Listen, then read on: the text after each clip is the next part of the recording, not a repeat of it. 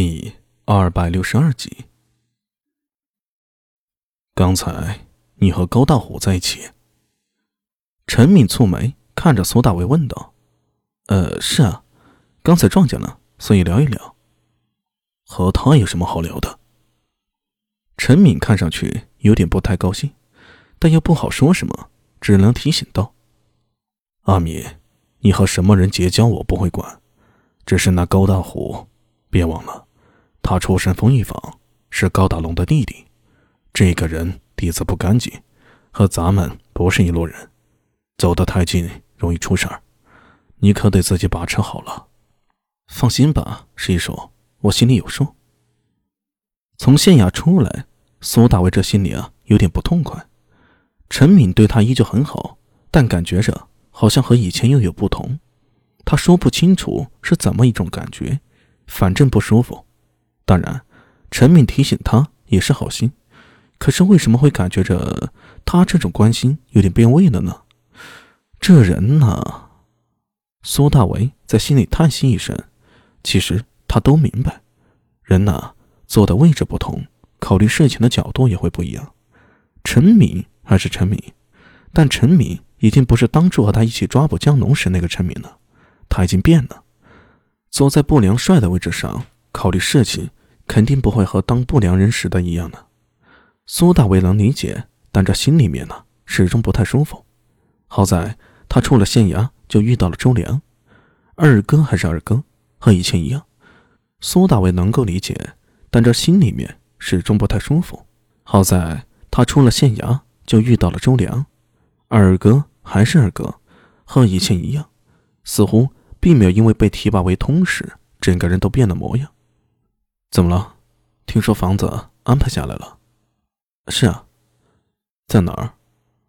隔壁复兴坊，永安区边上一座三亩大宅。周连闻听，惊讶万分。不是吧？三亩大宅，逾矩了吧？我哪知道啊？反正县军安排的宅子，我问过了，没有错。慢着。周良脸色突然一变。永安渠边上，不会是太子巷口那座鬼宅吧？呃，什么鬼宅？不过确实是太子巷口的宅子。阿米，那可是鬼宅。呃，什么意思啊？据说那原本是前朝尹太子妃的宅子，因为前朝尹太子宠爱云妃，以至于元妃被冷落了，于是会经常在这宅院里居住。后来死在那个宅子里了，之后有不少人住进去过，但是都没有好下场，不是变得身体羸弱，就是家里出了灾祸。后来大家都说那宅子里有元妃的怨灵，不许外人住进去，那可不是好地方，你可千万别搬过去。”苏大为说道。“我就是说嘛，县君怎么会把一处好宅子给我？”“是啊，你想清楚点。”不是我想不想清楚，如果不是鬼宅，又哪里轮得到我呢？呃，可是，二哥，你放心好了，咱是什么人呢？不良人，百毒不侵，什么妖魔鬼怪没见过，还怕一个前朝的怨灵？周良长出了一口气。啊，说的也是啊，不过这件事儿，你最好还是和大娘子说清楚，别搬进去了，再出意外。哎。放心，放心，我心里有数。”苏大为说着，一把搂住了周良的肩膀。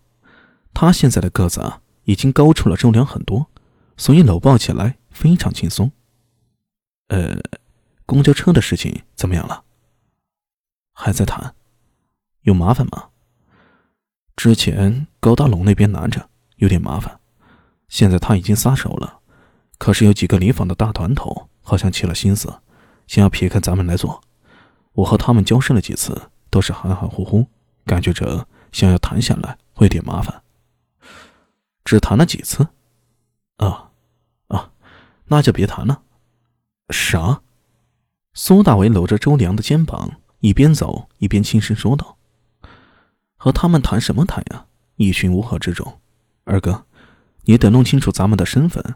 你现在是通使，可以直接面见县君的人，跟那帮家伙客气什么？”咱们是官，他们连匪都算不上。现在咱们做这件事儿是代表着官家，你的方向也要改变一下。重点是让县军统一下来，事情就会好办很多。可是他们不同意，不同意就让他们同意啊！呵呵，不良人和他们谈事情需要规矩吗？